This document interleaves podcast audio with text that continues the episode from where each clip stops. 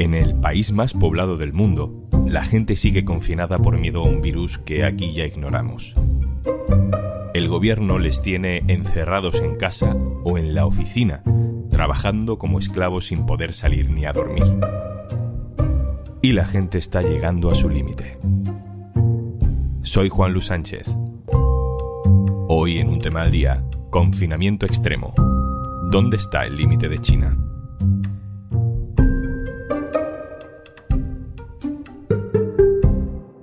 Una cosa antes de empezar. Hola, soy Juanjo de Podimo. Me asomo por aquí para recordarte que por ser oyente de un tema al día, tienes 60 días gratis de Podimo para escuchar miles de podcasts y audiolibros entrando en podimo.es barra al día.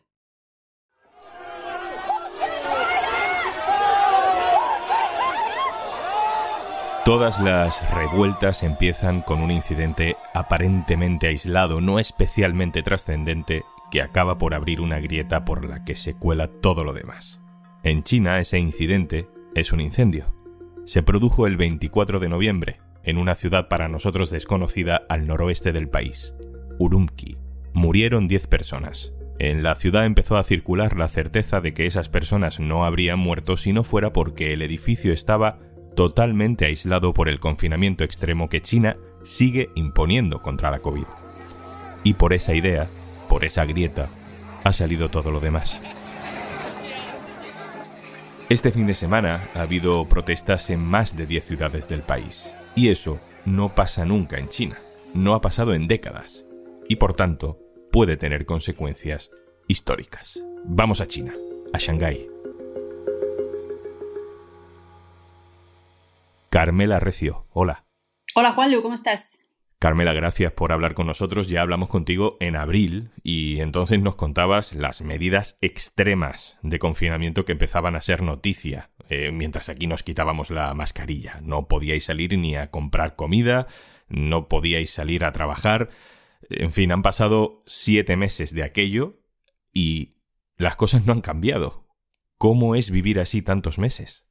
Pues la gran palabra que define toda esta situación es la incertidumbre, porque mm, puede pasarte que te despiertas por la mañana, te tomas tu café para ir a trabajar y eh, recibes un mensaje en el, en el grupo de WeChat del edificio en el que te dicen que el edificio está cerrado por 48 horas porque han trazado los contactos de un vecino y resulta que es un contacto secundario de, de alguien que posiblemente tuviera COVID. Es que todo es así en cadena, ¿no? Entonces puede ser que te levantes como me ha pasado a mí para ir a trabajar, ir a salir a la calle y no poder porque eso estaba pasando.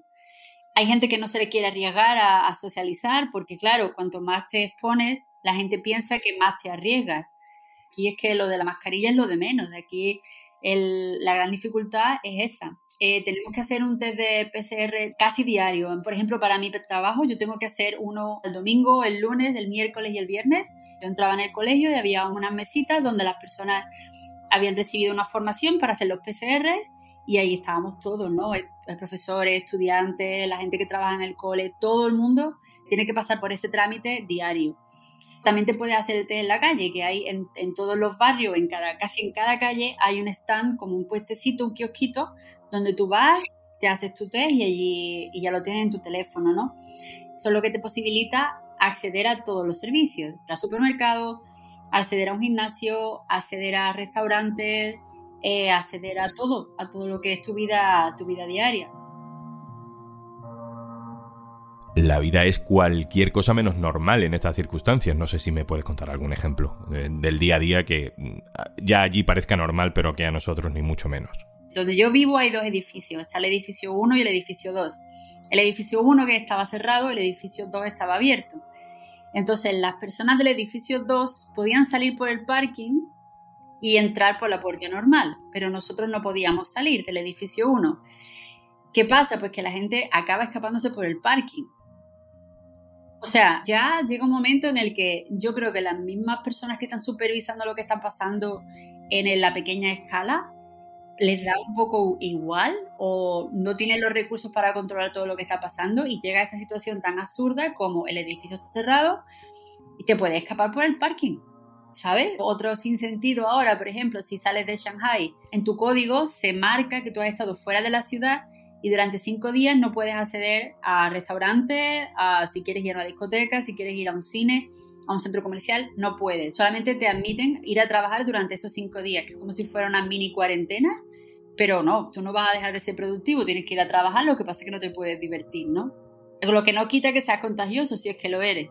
Así que ese es el bucle de, mm, de, situaciones absurdas que vivimos aquí diariamente. Carmela, te iba a preguntar cómo se siente la gente por ejemplo en Shanghái, en tu ciudad, en la ciudad donde vives, pero no sé si es una pregunta demasiado fácil, porque si no hay medios de comunicación que estén contando casi nada y no hay libertad para moverse, pues si es un país hermético y, encima está encerrado, no sé si eres capaz de saber algo sobre la vida de tus vecinos o si os preguntáis qué pensáis políticamente sobre lo que está pasando. Es muy difícil entablar una amistad que te permita tener esta profundidad en la conversación porque muchos de ellos no quieren conversar de nada que sea contrario al gobierno porque saben las consecuencias que tienen para ellos pero cuando sí tienes amigos chinos que en el, en el tono privado que te hablan de esa, con esa confianza, te dicen que están dando pasos atrás, que China está dando pasos atrás. Hoy hablaba con una compañera y me decía que eso que tenía la sensación de que no se, no se podía explicar ya por qué se seguía con esta, con esta política. La gente joven está protestando también por su futuro, ¿sabes? Yo llegué en el 2019, justo antes de, de que estallara un poco la pandemia, ¿no?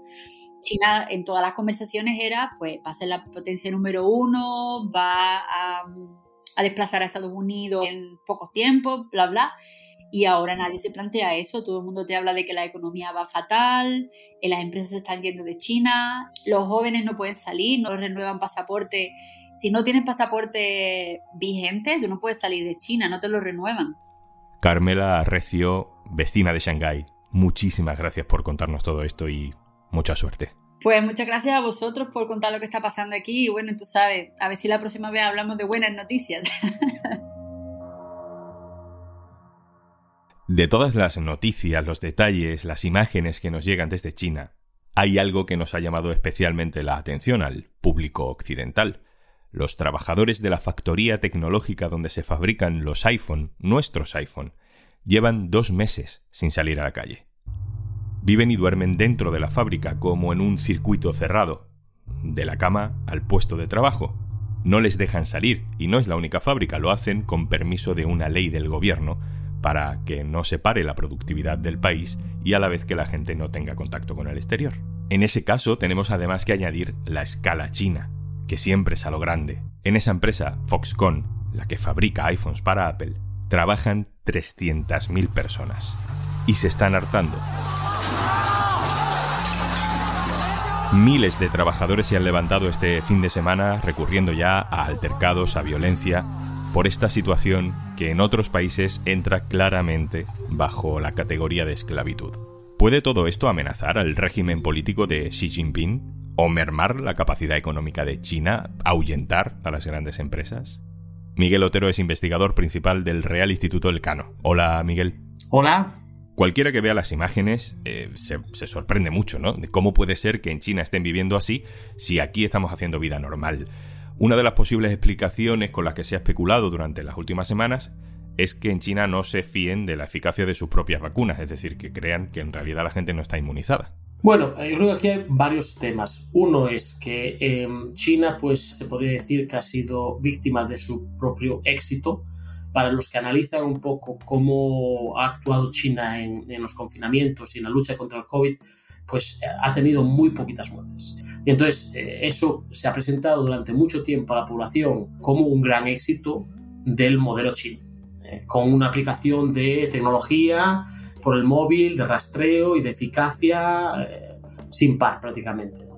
Y ahora en Occidente, pues casi todos estamos vacunados con vacunas de mRNA eficientes y en China todo parece indicar que las, vacunas chinas no son igual de eficientes, que eh, mucha de la población china, sobre todo la mayor y en el mundo rural, no se ha vacunado. Hay en China mucha gente que todavía piensa que bueno, la mejor medicina es la, medicina tradicional china, eh, se opone tajantemente a las vacunas y a la medicina moderna eso ligado a que por el éxito en quitarle oxígeno al virus eh, no hay una inmunidad de grupo como podemos ver en otros sitios. Además, ligado a que lógicamente el sistema sanitario chino no es el de un país desarrollado, eh, faltan hospitales, faltan UCIs, etcétera, pues hace que ahora mismo el régimen tenga mucho miedo en abrir demasiado las restricciones y que haya muchas muertes de personas mayores que están bueno, menos protegidas.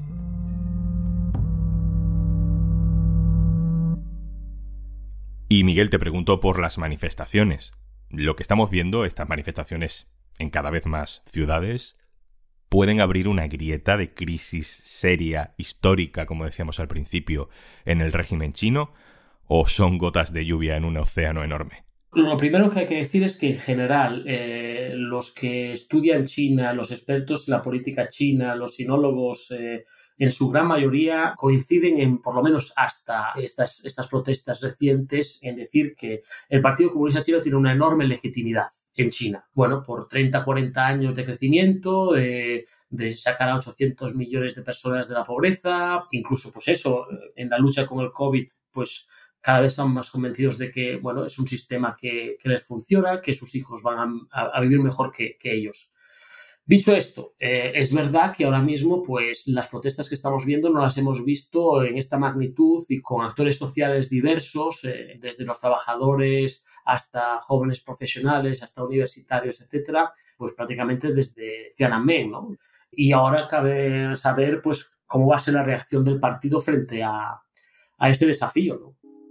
Sin duda, Xi Jinping, el actual presidente chino, está marcando una línea dura, incluso más dura que sus predecesores. Pero no sé, Miguel, si tú interpretas estas manifestaciones como eso, lo que decíamos, una especie de crisis, o el hecho de que lleven ya dos años con estas restricciones en un país que está aguantando ya más de dos años, nos puede hacer pensar en que la docilidad del pueblo chino tiene todavía mucho recorrido. Bueno, em, yo creo que hay que entender que los derechos colectivos en, la sociedad china son más importantes que los derechos individuales.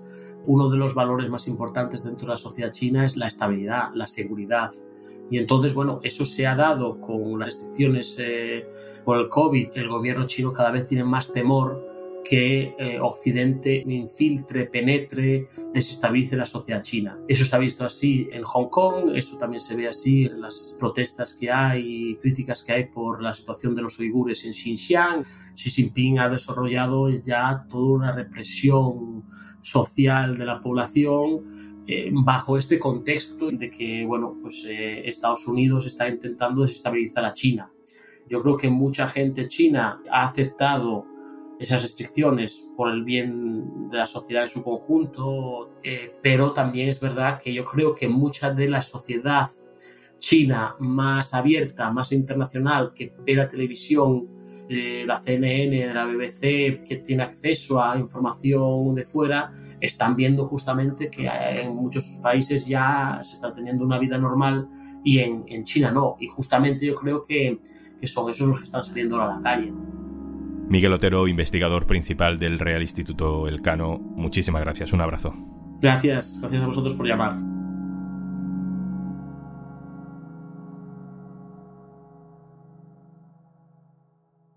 Y antes de marcharnos... Hola, tengo un plan para ti. Entras en podimo.es barra alia.